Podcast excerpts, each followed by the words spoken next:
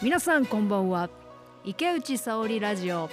コミュニストはフェミニスト。今夜も始めます。私は池内沙織です。池内さんとご一緒します。浅岡明子です。よろしくお願いします。あそして今日のゲストに来ていただいたのはえー、フェミニストの北原みのりです。今日本当にというかこの番組最初からずっと出たかったのでやったー。嬉しい。ようやく出られました。ありがとうございます。もう私たちもね打ち合わせから嬉しくてしょうがないですけど、もう打ち合わせで盛り上がっちゃってどうしようかなって、ね、うん。ちょっと収録遅くなご飯っちゃう食べて。そんな時間。皆さんとねこの楽しさを共有できたらと思ってます,、そうですね。はい、はい、では今日よろしくお願いします。それでは最初は、えーいつも通りのリスナーから寄せていただいたメールのご紹介をしたいと思います。え前回3週間前になりますが角田由紀子弁護士に来ていただいてえ今回もたくさんの方からメールを寄せていただきました。どうもありがとうございます。その中からえ2人の方のメールやツイッターなどをご紹介したいと思います。まず最初は A さんから。池内沙織ラジオコミュニストはフェミニスト。とても良いと思う。自由闊達に考え単なる足し算を思考するのではなく変革の主体者を作り出していこうという意欲が伝わってくる。再生回数もっとって。嬉しい。ね。なんかこの自由闊達っていうところにあの、ね。私すごい嬉しいですね、うん。なんかね型にはまったラジオじゃなくて自由に。自自由よ。うん。そう。なんか涙出たり怒ったりとはかい、そう。そう。本当に楽しい。うん。うんそう。ありがとうございます。嬉しいです。ありがとうございました、うん。はい、それから次は王さんという方ですがうん。多分ね70代の男性なんです。あのちょっと長いメールの一部ですけれどもご紹介したいと思います。はい僕は自称女性敬愛者クエスチョンマークのつもりでいるが時々女性への偏見がちらつく時があるの。ジェンダー問題についてはしっかり勉強しないとあの世にそのまま送られても幸せになれないのではないかと恐れる時がある。だからジェンダー問題のどんな番組でも見逃さずに聞いてみて本格的に学習中。池内沙織ラジオはもともと面白かったので見続けてきて今回は北九州は小倉の出身で弁護士でもありジェンダー問題の権威的な研究者でもある角田由紀子さんの登場を楽しみにじっくりと拝聴したリベラリストを辞任している世の男性方の多くがまだ理解が浅いと批判されて僕は先日の立憲民主党の本田議員の驚くべきあまりにもひどい無知発言を思い出したそこでこの動画を3回ほど見て学習した次第。特に世の男性諸君幸せな人生を送りたいならぜひぜひご一見くだされたし 死後心配してフェミジェンダー勉強する人初めて見たから ちょっと受けちゃってごめんなさい。なんかいいでもミソジニスト地獄とかいうの作ってこっちに落ちるから今のうちに勉強しとけみたいな。あそれ面白いですね。ミミソジニスソジニスト地ト地獄。獄、うん。あー何す何してやる？ミソジニストに 何してやると。だから生前にちゃんと悔い改めて生き直しとかないとその地獄に入るよとどう確かにしましょう。なんか仏教ってうん女の地獄すごい多いじゃないですか、恐ろしいですよね。あと女に女がこのなんかこう色仕掛けで、うん。こうえっ、と男の人をそそのかしてうん。落ちる地獄とか、やっぱでもミソジニスト地獄私たちも作んなきゃダメだよね。確かに確かに。ちょっと怯えさせて 反省して生きろとそして生きてるうちにジェンダー勉強しようってこういう方を増やしていくっていうのも。ね いや本当この方いはやでもうんすごい、ね真剣に受け止めてくれてて、うん本当にありがたい。あのー本当にありがとうございます。今回もまたぜひ感想を寄せていただきたいと思いますが、たくさん寄せていただいてありがとうございまありしたがとうございました。はい。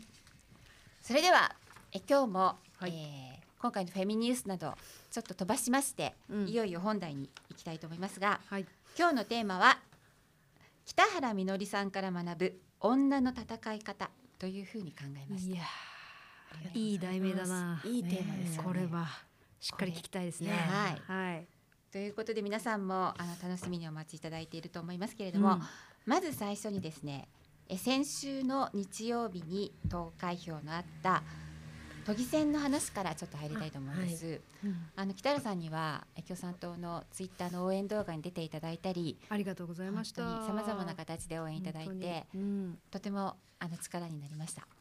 えーっと今回の結果について北原さんからああもうぜひ。嬉しかったり楽しかったなって思える選挙久々だったなって本当に2009年以来だったなっていうような気がするぐらいにあの福手さん私文京区なんですけれども、はい。うん。福手さんがトップ当選と思わなかったんですよ。前回ねねギリギリのところで200票ちょっとでええ落ちて当選はしてほしいと思ったけども、現職の自民党を落としてうん。トップ当選されて、でももう何度もあの選挙期間中福出さんの見て歩い見てると、ええ。あの通ったりするとねはい。道でよく本当に演説されてて、ええもうすごい必死な感じだけども、うんみんな応援してる方とても多くて、真剣に聞いてるし私もええ撮るたびに「わ福出さんだ!」って言って そうもうなんか盛り上がる気持ちがあって、ええ。だからすごく熱い感じがしてたんですよね、はい。だから勝って本当に嬉しかったですし、都議選の結果見てて思うのはやっぱりはい。共産党が野党の顔として選ばれたなってことをすごくはっきり思ったし、うんそれはあの今度の衆議院選で、はいあの立憲の方、私やっぱり自民党と立憲が負けた選挙だなって思ったんです、うん。自民党だけじゃなくて立憲も思ったところん。伸びなかったのはなんでなのって思ったらやっぱすごくジェンダーの問題大きかったんじゃないかなって思って、その共産党の候補者や共産党が今までジェンダー平等言ってきたこと、であの五輪より命ってことを真っ先にちゃんと方向決められたってことがやっぱり安心感をあ。得たのでそういう声がちゃんと届いたことは、はい。なんかいい選挙だったなって思いました。ありがとうございます。嬉しです。ケイさんもねそうなんかねさんと走り回って、やっぱ命最優先、うん。あの五輪中止の決断をっていうことをずっと貫き続けてうん。宣伝、あのやれた、がうん。選挙やれたっていうのは、やっぱ本来の政治の役割を掲げて、そうですよね、はい、で民営化やろうとする、うん。その病院の民営,、民営化だったり都り、えー都営住宅とかね、うんそう。そういうまあ本当に目先の儲け優先の勢力に対してやっぱ政治本来の役割ってこうだよねっていうことをすごくこう広く共有できた戦いだったしそれって共産党得意な分野なんで。それにそのテーマってずっと共産党がね掲げてきた話でしょ。命暮らし。そう。そう。でもだからそこまで限界を感じてる人が増えてるっていう現実なんだなって思ったけれども、うん。でもあのもうこんな政治うんざりだっていう声がはい。ある程度じわじわと来てるっていう状況が、やっぱり私も感じるし辛いしうん。だからこそ政治変えなきゃもうダメだよねっていう1年半うん。コロナの生活生きてきてもう実感としてあるんだなっていう私自身にもあるしはい、だからあの嬉しい結果だったなって思ってます。ありがとうございます。はいありがとうございました。うん。それではい。都議選の結果が出た直後に、うん。このコロナの感染拡大によってまたえ東京は緊急事態宣言が発令されることになってね本当にたくさんの業者の方たちや、まあ、そうじゃなくてももう困難な暮らしにねあの追い込まれている人たちがいやま本当に。た大、変なことになるわけですけれどもうん、しかし、都庁の下でうん、あね。ね、ご飯プラスの人たちが、あのー食料を支援してる列にたまたま遭遇したんですけど、ね私たちでいや選挙中。本当に、うん、で最初パッと見た時に「すいませんあの不勉強で私たちワクチンワクチンをの行列待ってる方々なのかなって思うぐらいの列だったんですよ。うんそれとそういう本当にその、うん。それに並んでいる方たちのような雰囲気だったんだよね。そうですね。だから一見、うん。その家がないとか貧しいってことがわからないけれどももう立ち行かなくなってしまってる人が本当に。増えてるってい。うことですね、はい。その列がはいね。うんで高齢者もいれば、もちろん女性もいれば、うん。男性もいるし、うん。子連れの方もね。子連れの方もいるし、うん。あらゆる層にこのコロナ禍での生活困窮が及んでるっていうことをなんかもうあら、ねもう突きつけられたし。そうですね。そうそうそう。だからこういう状況がありながらのオリンピックって一体な何の意味があるのかなっていうことは、本当に。そうですよね。おかしいおかしい。はい。うん。で緊急事態宣言を発令するにもかかわらず、オリンピック・パラリンピックは現時点では予定通り行うっていうことになっていて。まだね。まだね、うん。まあ、しかし無観客っていうことを決定し、ええ。それから東京のもう本当に保護者の方たちから大きな声の上がった学校連携連携観観戦戦プログラム、うん。子どもたちをかいあの、ええ観戦させるっていうことについては、えーっと9日の時点でえ東京で中止になったっていうっていうまあ無観客だからこれで子供だけ行かせますってことうんありえない話ですけども、遅いですよね。遅いですだってねこのために東京都は特に埼玉とか千葉とかうん。神奈川は割と早くキャンセルする自治体あったんですよね。はいでなんで東京出ないのかなと思ったらキャンセルできるってことを学校に伝えてなかったからじゃない？はいだから本当におかしなことがどんどん起きていて、隠蔽と、うん。そうなんか噂で動かなきゃいけないみたいな状況とか、とてもおかしなことがね、まあ、刈り取っちゃってることがでも、えオリンピックでよく見えてきたしコロナでも見えてきたしっていうところに今あるのかなって思いますよね。そうですねあの北原さんは毎週火曜日今、うん。フラワーデモの主催、はい。で、えー、とオリパラに反対する女性たちのうん。抗議リレーっていうのをされていて、そうなんですよ。そのあの6月1日にから始めたんですけど、やっぱりオリンピックできないと思ってましたよね普通に、はい思ってます普通に考えたらやるはずないから、あのまあ、大丈夫でオリンピックできないからとか、うん。余裕な気持ちでいたのが 5月ぐらいで、うん。あれでもやるとか、うんでやるって決まったらもう気持ち切り替えましょうみたいななんか、そう。あのみんなポジティブな人がうわうわ出てきてそのポジテ G7 のィブ怖いっていう、ね。そう。だから根拠ない楽観がうん。どれだけあの危険なのかっていうことを、はい。この1年間誰も、まね、政府の人学んでないんですかっていう状況でじゃあ一番やっぱりあの今ねゲストさんもおっしゃったように大変な人がこんだけ増えてる中で、やっぱりその中でも女性と子供がどれだけ大変な目に遭ってるかっていうで職を失った途端にホームレスになるっていう人なんて今まで出てこなかったに出てきたってことが報告されていたり自殺者が全ての世代で女性が増えていたりとか。そうですね。そう。でしかもそのオリンピックに500人の看護師をボランティアですよ。ねその交通費とご飯代だけ出しますよ、ええ。でただで働いてくださいっていうようなの。で500人の看護師のほとんど女性ですよね、そうですね。だからもうこれもう壮大なフェミサイドなんじゃないかっていう、うん。女性殺しなんじゃないかっていうことで、やっぱりあの諦めずに最後まで声を上げていこうと、うん。最悪やめられなくても盛り下げようっていうので、うん。週に1回火曜日に日本女医会の先生たちと宮古あずさん看護師さんと、すごいな。あとアクティビストの皆さんと、毎回5 10人ぐらいか女性たちでオリンピックになぜ反対するのかってことをはい。今まで続けてきています。いやすごく大事なねあの署名もねとにかくギリギリまで中止の署名をね、あの続けてる宇都宮さんたちや上野千鶴子さんたちがいますけれどもその北原さんたちのねいや本当にやっぱ北原んさんすごいなって思うのは、常にこう見えるようにする声を、見えるか、う、うん。んいろんな声みんな日常で持ってる声をもうまあとことん徹底的にこう見えるようにしていく共有するっていう姿勢に私も大きくな大きく励まされている一人です。はい。そうですね、うん。でも本当にそこで語られているのは、うん。さっきの共産党の都議選の公約とね、うん。同じで本当に命暮らし最優先っていうことにつながるなと思っていて、あの来週もまた楽しみに。ありがとうございます。それでは、うえーっと私たちの気に入っているテーマ 北原さん、そうですみのねりさんから学ぶ女の戦い方にえ入っていきたいと思うんですけれども、うん。まず最初にあのこの番組の定番であるところのなぜフェミニストになったのかっていうおはい話を伺いたいと思うんですが、ちょっとその伺う前に少し、えーこちらからお話しすると昨年の10月ですよね。ここからすぐ近くで池内さんと北原さんのトークがあってはい。その時にもあの私が司会をさせてもらったんですが赤羽会館です。楽しかった。赤羽会館。うん。はい。でそこで北原さんのフェミニストになった理由っていうかねなんでジェンダー平等にそんなにあのこだわって活動されてるんですか？みたいな質問をされたら北原さんからその質問一番難しいんですよねっていうふうにうん。言われたんですよね。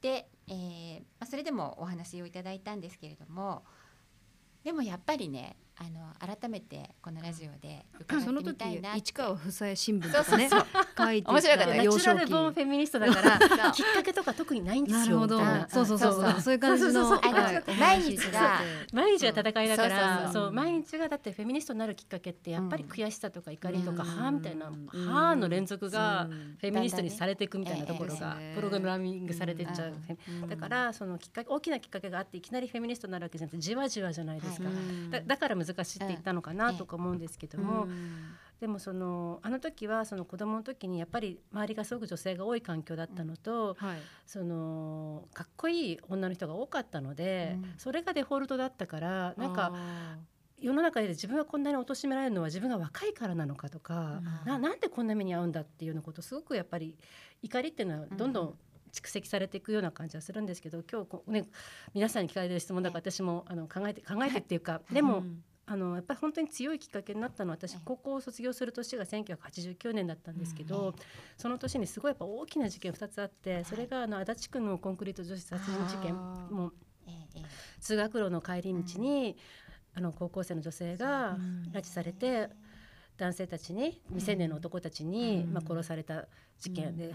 まあ犯罪側になった方が私と同世代のど同じ年なんですよ、うん、1970年生まれの男が加害者になるんだっていうことと、あの時メディアでもやっぱり言われたのが散々言われたのは彼女も非行少女だったとか、学校から帰ってきただけの道なのに、その誘われ逃げられたのに逃げなかったんじゃないかとか、やっぱりあとはその一番先にあのリベラルな人たちがうん、まあ、声を上げたのは未成年者の犯罪者の人権の方だったんだよね。うん、で女性た女性の被害者の、まあ、かわいそうだけど彼女にも何か落ち度がとか非行少女だったとか、ね、そういうことがやっぱり匂いようなは報道にもうすごい動揺したのとあともう一個は宮崎勉の事件があってでその報道で女の子が最後に食べたものがお好み焼きなんだよね、それが胃に残ってたとか、そういうそういうのを見て。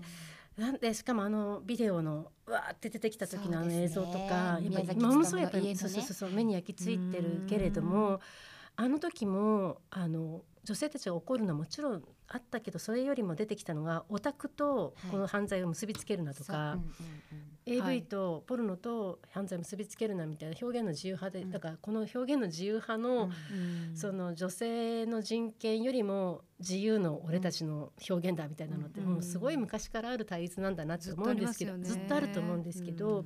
それがやっぱその時もそういう声がいっぱいあってすっごいもうパニックみたいな気持ちになって、で大学入って、あのまあいろんな会会とかねそういう会議会議じゃなくてなんか集会みたいなところを何でですかね行ったんですよね、そしたら男女に並んだの一人で。男女に並んだのが樋口恵子さんと宮よし子さんと多分田島陽子さんもいたんじゃないかなと思うんですけど、みんなめちゃくちゃ怒ってたんですよ。うん、でびっくりするが怒ってて、うん、これだよねっていう、怒るのが当たり前だよねこの感じ。で怒る女の人がすごいかっこよく見えたし、こっち側にいたいなってすごい思えた瞬間。でフェミニストとかそれまでその上野千鶴子さんの本を読んでいたし、読んでたっていうかその読んでたってほどじゃないですよ。でもその朝日朝日ジャーナルとかで、上野千鶴子の名前とか小倉千佳子の名前とか、宮吉子さんと青木弥生さんとかやっぱり80年代すごくフェミニストの論客がいっぱいまあ、高校生でも読める文章の中に目に入ってきていたところだと思うんですよね。あとはその85年に男女雇用機会均等法があって私中3だったので、えこれまで女の人って同じ給料じゃないんだみたいなとか そそんなことに気がつかされて、でも私たちが大学生になって卒業した頃には、平等に働ける社会になるんだなあよかったな、みたいな、ラッキーみたいな気持ちでいた ところが、この性のところに関しては、何これっていう。で自分のぴったりくる言葉がなくて、うん、なんかみんななんか頭の良さそうな顔で表現の自由がとか、うん、なんか未成年者の人権がとか言ってるけど、みたいな。ところがやっぱ怒る女の人たちによってすごくあの自分の気持ちの、うん、なんて言うんでしょう場所が確認できたような気持ちになったんだと思うんですよね。その瞬間じゃん、うん、なるほど、うん、そういう立ち位置を探るのにさえも苦労するような世論状況があったと。ストレートに本当は怒っていいし悲しむべきだし、うん、あの殺されてしまったコンクリートに詰め込まれてっていう女の子の、そのじ奪われた人生こそ大問題だと思うんだけどそのことをストレートに受け止めることさえも女たちはなかなかできない中にあって。そうなんですよね。でしかもそういう声ももちろんあったんですよ、うん、その女性たちが。なんで、うん、あの女の子は被害者なのに叩かれなきゃいけないんだ、うん、でもそれはその例えば89年ってもう一人土井さんの世界じゃない？土井孝子さんの、ね、そう土井孝子さんの、はい、その山が動いたあの年なわけで、はい、だからでもそういったその女性たちの良識的な怒りっていうのが、うん、もちろん山は動かしたんだけれども本当に社会とか人々の意識をどのぐらい動かしたかっていうと、うん、そこまででもなかったのかというか。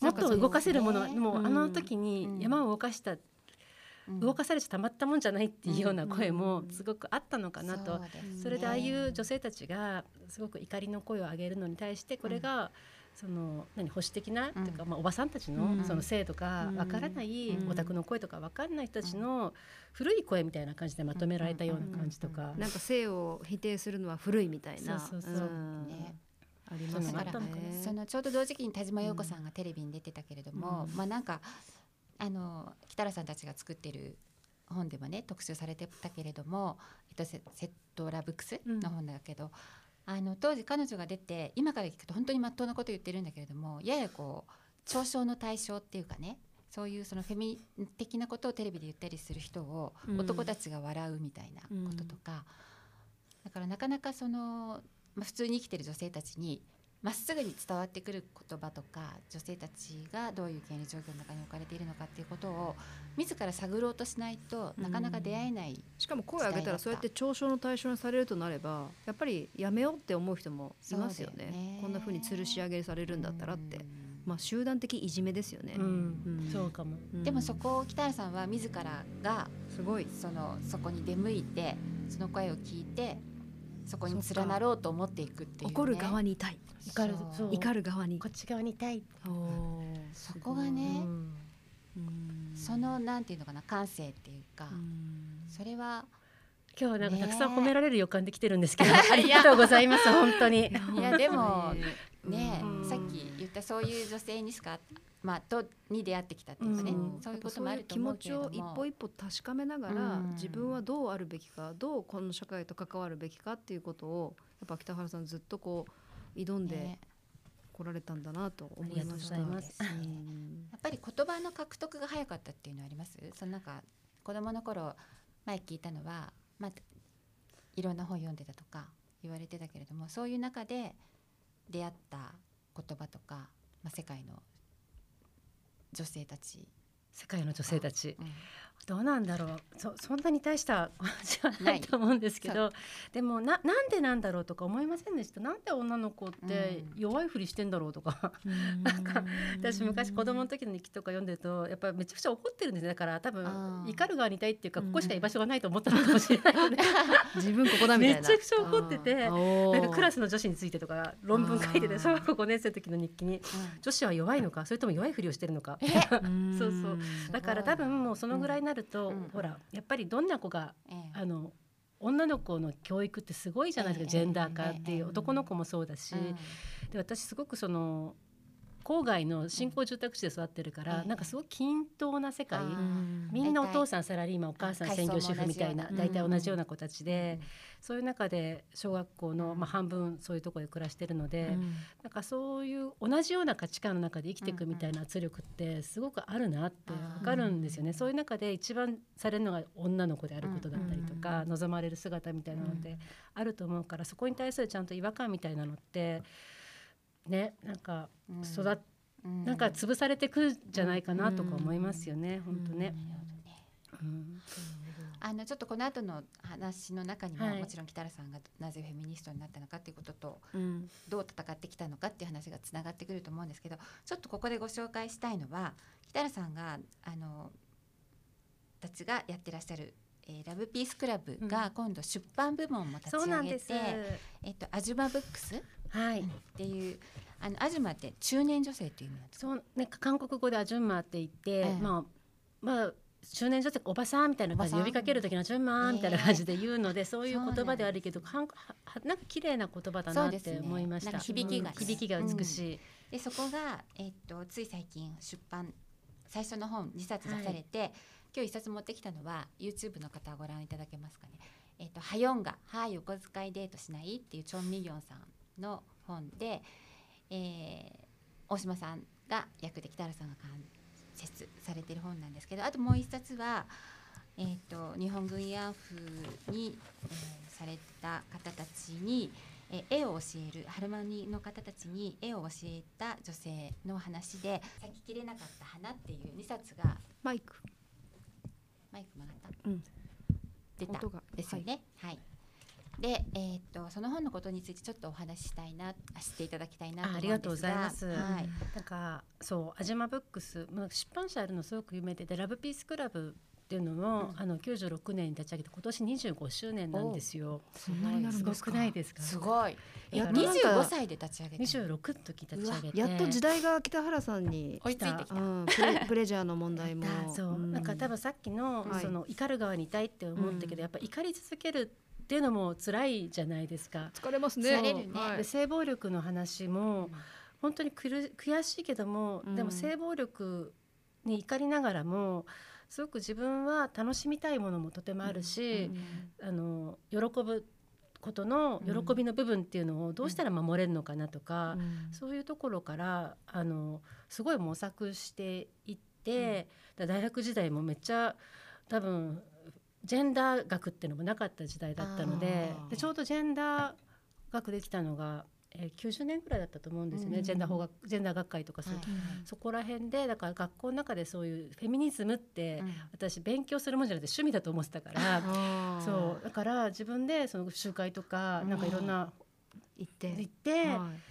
だけどそこではそのプレジャーの話できないんじゃないかっていう、うん、そう私はここういうセックスがしたいとか、えー、なんかなんかまあなんていうのプラプレジャーの話を、えー、こういうことをすることが、ね、そうそれこそがやっぱ男に対してのサービスのように思われてしまうとか、えー、でも自分の話するのに自分がこういう格好したいのに、うん、なんかそれが全部男に回収されるんじゃないかと怯えながら生きていくのも悔しいっていう。うんうん、そうですねだから、うん、なんか楽しいことしたいなって気持ちがずっとあって、うん、でラブピースクラブはだから自分を愛する場所として、うん、そのセックスグッズを作ったり、販売する仕事をしてきたんですけども、初めから生理用品売ってあと最初から、あのネネットの仕事もしてたので、ええ、ちょうどインターネットのホームページ作れたので,、で最初からそのフェミニズムの言葉を、え、あの雑誌みたいな形で、うんうん、そのなんていうの公開することをしてたので。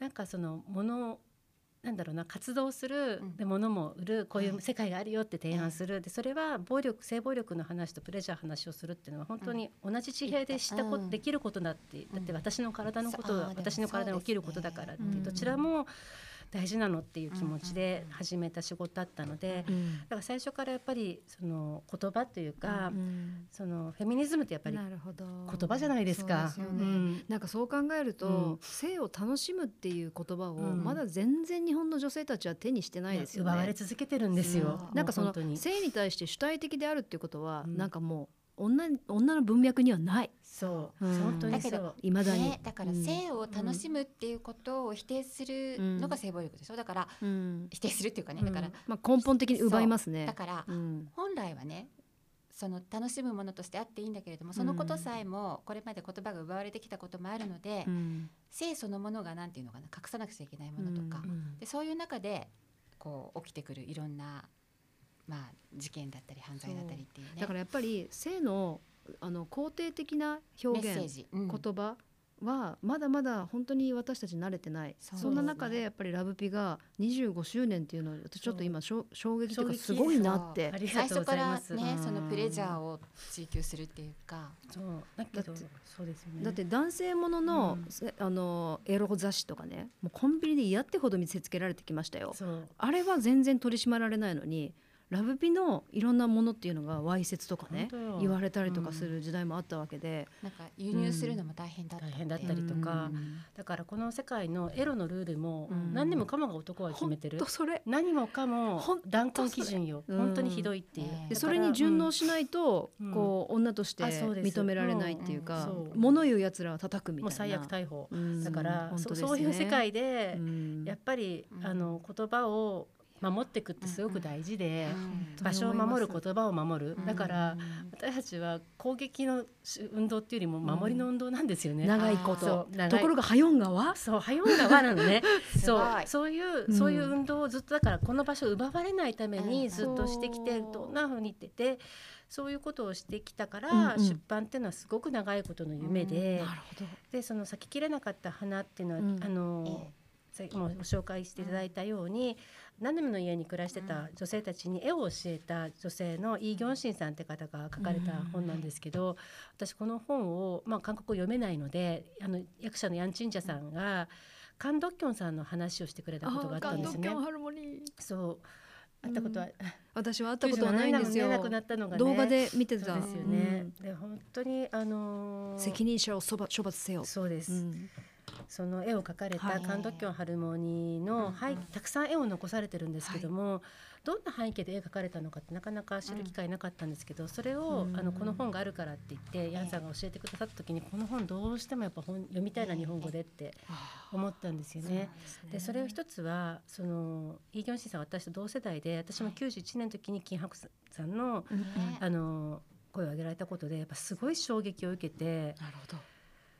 あの、まあ、実は91年の8月14日ってそんなにお日本では大きなニュースにほとんどなってないですよね。で日本を訴えたからあれだけのニュースになって、92年から始まりだと思うんですけども、その時の衝撃だって同世代の女性が自分が二十歳だったらばここだったんだ当時のうん。ね、この状って思うとしかもそれが60何歳になるまでうん。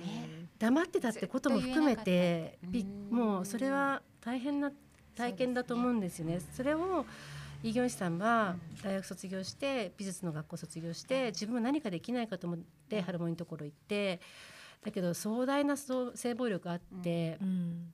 自分より年上のおばあさんたちにどう語っていいか分かんないし性暴力被害者ってもっとねこんなになってるかと思ったらうん。めちゃくちゃ明るくてうん。なんかすごいわい雑な冗談も言う人たちうん。にどう振る舞っていいか分かんないってそのドキドキした感じもで自分ができることは絵描きませんかってところから始まる。で特にそもそも最初から責任者処罰だよって絵が出たわけではなくてね。長い、うん。その最初はこういうコップとか書く中で、うん。どんどん自分の過去に向き合っていく女性たちの姿が描かれてる、でそれがなんで2018年まで書かれなかったのかってことがやっぱ意味のあると思うんですけど、やっぱりハルモニたちの言葉をみんながどんどん忘れてって日本がどんどんどんひどくなっていく、で忘れる忘れるって方向になっていく時に記憶している自分が書くことが使命なんじゃないかって思われた本だったので。これはあのもうハルモニたちの話を直接聞けない世代のええ。ハルモニたちが限らずフィリピンや中国やもううんいろんな世界中にいる女性たちの声も聞く世代ではなくなった人たちにはい。直接聞いた人たちの声を残す時代になってきたのでそれをどうしてもやりたかったのとすごい。ですよね。でハヨンガはあのもうゲウさんがすごいたくさん線を引きながら読んでくださって。線めっちゃ引きました。ゲウさんの感想が素晴らしかったので。なんか忘れたくない言葉ばっかりで。うん。あの池内さんがこの「はよ音楽」をテーマにした北原さんもラジオ番組持ってらして、ラジオ番組持っていて「フェミステーション」そうそう。の前回の、えー、とゲストが池内さんでそうそう。この「はよ音楽」についてかよ本語ってるんですね。そう。すごい熱く語ってくださって、それがあのーね。はいまあ戦い方を学ぶですよね、うんだから今日のテーマだと思うんですけど、私やっぱ守りの戦いだったなって思うんですけど、はいでもうんハヨンガもそうだけどもやっぱり90年代から韓国フェミニズムすごいんですよ。うん。もう今ど今からの話じゃなくて、もう90年代から私初めて韓国にあの行ったのはもっと前ですけども、ええ。フェミニストと出会ったのって96年とか7年なんですよね。で97年のソウルで起きたあの女性国際映画祭っていうのがあって、はい。ソウル女性映画祭かな？でそこで国際的な女性フェミニストが作った映画を集めてめちゃくちゃかっこよかったわけ。でそこでスキンヘッドのフェミニストシンガーがなんかマスターベーションの歌とか歌ってるんですよ。でで何これとか思ってておじさん嫌いあ女子が憎いみたいな歌を歌ってて。か日本じゃもうなんか撲滅されそうな歌ですね。で97年とかですよ。ではいかっこいいとか思って、でだからもうその時から韓国のフェミニストたちのたた、うん。なんか攻める戦い、自分たちの場を守るんじゃなくてもう作って、ですよね。相手を潰してちゃんと、不当に領域を侵犯されてるんだから、それに対して守りだったら、うん。領域はやっぱり広がらない、うん広がらない。そう。領土を守らないと。そう、ん。で領土を守り作るっていう、うん。それをやってきた方々のな。がイ・ギョンシンさんっていう、ごめんなさいうん。チョン・ミンヨンさんって方が書いてるんです、うん。チョン・ミンヨンさんってその97年にできた「イフっていう、うんあの初めて韓国の初めてのフェミニズムジャーナルっていうのがあるんですけどの編集長だったっていう。そう。うん。そうなんですね。その方があの作ってでフェミニズムジャーナルの第1号が素晴らしくて、97年の創刊号の第1号のテーマが、著名人のセクハラなんですよ。攻めてる。だから MeToo じゃんもうすそう。ごい MeToo めちゃくちゃ国民今から何年前？97年でしょ。15年ぐらい前。いや30年あ25年です。え25年。前25すごいねサバ読みすぎサバ読みすぎい。や25周年ですからうち。そっか。まさに Me そうそう、ミーツーすごいな。でしかも国民的に尊敬されていた男の作家をこいつセクハラしたよねっていうふうにちゃんと訴える。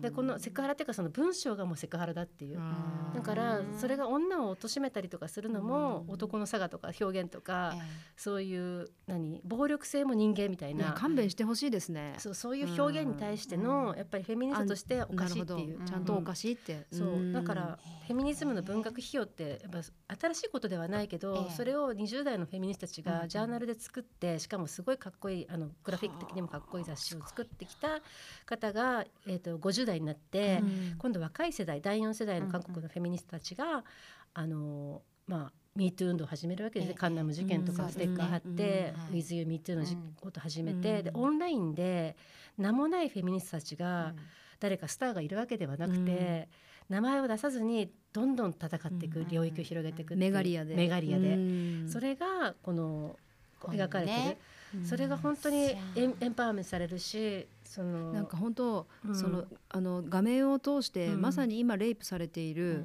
女性たちの人生を持ってみんなが本気で怒ってますよね。そうなのでそう助けようって、本当にうん。無名のね女性たちがうん。最後の本に出てくるみんなでキーボード叩き叩いてるっていそうそうう。場面とかね。本当に。本当になんかそういうのでもうん、日本でも実現したいし、うんなんかさっき北原さんがその89年足立のコンクリの事件と、そしてその後の宮崎事件、うん勤事件、うん。これってもうフェミサイドじゃないですか。そうです、う。ん。はい女性属性に対するやっぱり暴力なわけで、ね。日本ではもう無数に起こっていることが、うん。やっぱりまだ正しく捉えられてないと思うんですよ、フェミサイドだっていう、うん。うん。こういう価値観ももっと共有しないといけだないと思う。から本当にそれは未だにそうですもんね。うん、いっぱい起こってる今も。うん。そう。ん。そうなんですよ。そう。だからねやっぱなんか、あのこの「ハヨンが見てて、うん。読んでて思ったのは、うんあもう私たちどれだけそのおとなしくさせられてるというか、そう。そう。物分かりよく。物分かりよく、うん。フェミニスト怖くないです。みんなそうがフェミニストですあ男性のためにもなりますそうそうそう。みたいな。男性の生きづらさの解消みたいな。そう真っ暗言葉それ言わないとそうそうそう。次聞いてもらえないみたいなそうなんですよ、うんだからあたかもフェミニズムが新世の中に広まらないのは、フェミニズムの言葉の足りなさだったりとか説明力のななさださったりとか女たちの。言われてるけどそうそうじゃないって教えてくれたのが私にとってフラワーデモで、ええなるほど。そのあこれは聞く力が本当に社会になくて、うん。聞こうとしてこなかったからなんだと。で聞こうとしない人たちにいつも説明を設けて、うんねあの雰囲気よくして、うん。怖くないフェミニストですって言ってるよりも、ええ。そうそうじゃないよねって思えたのが。ハヨンガももう丁寧言葉やめてますもんね。いやいや私もね だからこんなことをラジオで今朝のラジオで言っていいかわかんないけどはい。これでも逮捕された水鉄砲の女の人かっこよかったじゃないですか、そう統治の火を消せ、ね 太い声で統治の火を消せ、オリンピックうん反対とか言って。えいや本当に週ですよ。水鉄砲も可愛かったし。そう。本当。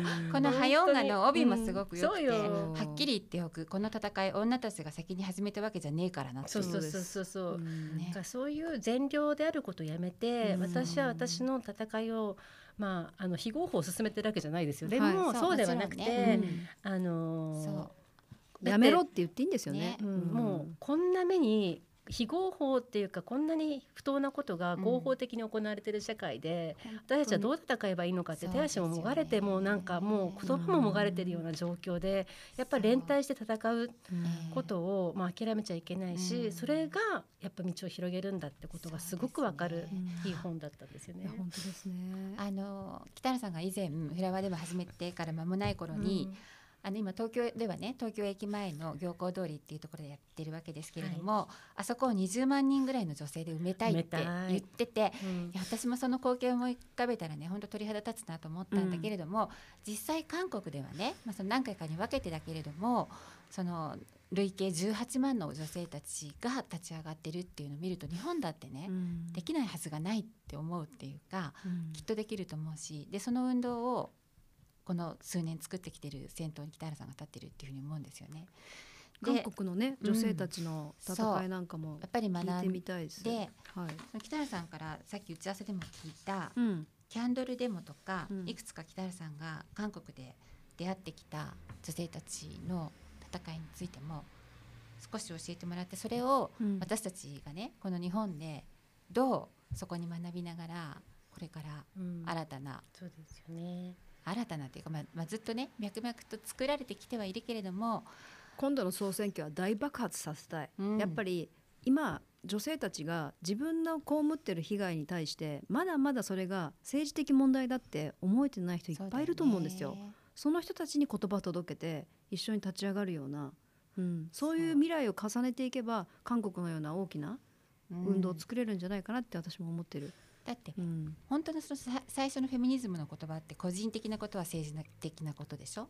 だからそ,、ね。こから始まっているにもかかわらずなかなかそれがね日本の中では現実のものになっていないっていう、そこをなんとかここまでまあフラワーでもはじめ MeToo や WithYou っていうことで動いてきたこの状況を日本を変えるきっかけにどうつなげていくかっていうところは北北原さんからぜ聞ひ。韓国の女性たちにも学びながら私たちが何ができるか。うん。ああのでも韓国の女性たちに一番学んだのは私は記憶と歴史へのうん。もうその知識に対する、なんでしょう謙虚さというか、そこなんですよね。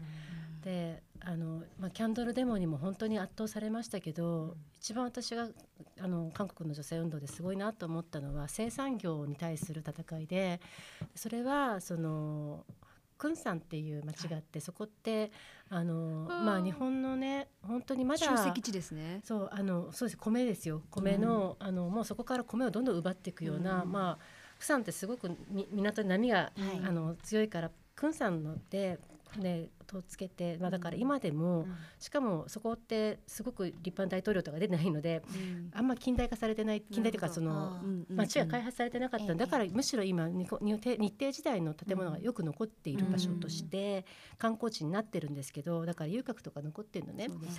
そうね。そこで、はい。あのーまあ、すごいだから生産業が盛んだったわけですよ。でそこで起きたのがせ2000年代に起きたもう女性たちが生産業で働いてる女性たちが火事で殺されてし、まあそうですね逃げられなくて、あれ外側から鍵かけられてそうですね。慰安所、日本軍が作ってた慰安所と作りが全く一緒だったっていう。そうだったのはい。た外からしか鍵が開かないシステムになってる。本当ね、うんそそれで2件連続それが起きるわけですよ、ええ1年ごとに。でそれをねあのそれをもとに韓国のその生産業の法律は変わるんですけども、はい。それに対して今ですよ今の時代毎年1回大学生たちが中心になって巡礼をその場で行ってるわけ。今もですか？今もですよ、ねコロナ禍でどうなってるかわかんないですけど私が言ったあのずっと続けてて、はい。でそれは若い女性たちがその亡くなった場所も建物はなくなってるんですけどもそこに行って祈りを捧げる、うん。それはそのこの人たちのことを忘れちゃいけないってことと、この記憶を、うん。まあ、だから残していく伝えていく役割を自分たちは背負うのね、亡くなった人の声も聞けない人の声も背負っていこうとしてんだなっていうことをその巡礼って行為がもう本当にすごいと思ったんですよね。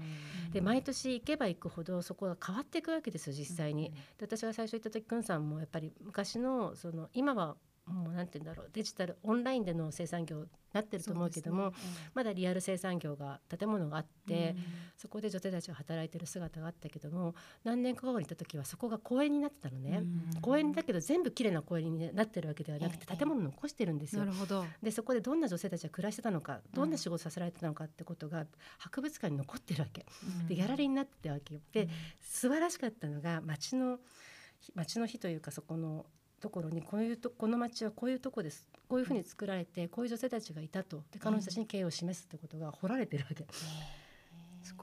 すごいよね。町としてそれを町としてクンさんの市長もそこに関わってあのやってたってことが分かっ見えてそれを毎年毎年やっぱり声で動かしてってその痛みの歴史を消さずに亡くなった人たちの声をつなげていこうっていうそれがやっぱフェミニストの運動というか人権だし歴史だしもうとにかくこの人たちかなわない強さ。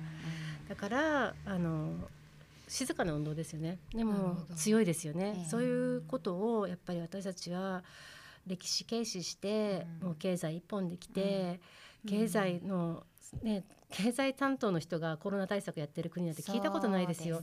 そういう国でそのなんどっちが儲かるかとかどっちが利益ある、どっちが私も大っ嫌いな言葉ウィンウィンなんですけど、どっちがウィンウィンみたいなさもうこれウィンウィンこれもウィンウィンみたいなことやられると本当に腹が立つんですけど、やめてって感じやめてでしょ、ん。そういうなんかウィンウィンって結局本当にあの自分がウィンにならないこと相手もね、うん。なそそもうとにかく自分の利益じゃないですか。そう。そういうところで生きてきてる中で、うん。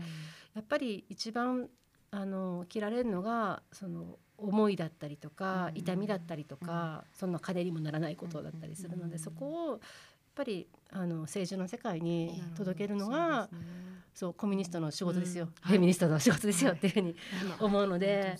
本当にそれができたらうん世界か日本変わるのになって心から思うんですよね。なんか記憶っていうことを大切にするためにも、今何が起こってるのかっていうことにちゃんと向き合って、うん。そしてよりなんていうかな痛い思いをしている人たちの声をしっかり聞くっていうことが、本当に出発点だなって私思うんですけどあの軍軍さんの、あのー火事の時にあの韓国でもやっぱり生産業に従事している女の人たちまあ従事してるっていう表現も私はあまり嫌ですけどやっぱりその環境境遇をいろんな意味でこう強要されてきている人たちに対して、こうその生身の声を聞くってことは難しかったらしいんですよね。そうですね。はい、ただ焼け残った後のうん。ベッドのマットの下から、うん。お姉さんのあうん。の女性たちの日記が出てきて、そうなんだ。そう。それを見てせあその衝撃を受けたそうらしいです。そうなんだ。それをこれは絶対になかったことにできないと、うんか。やっぱり自由とか、うん。売る自由とか、うん。なんか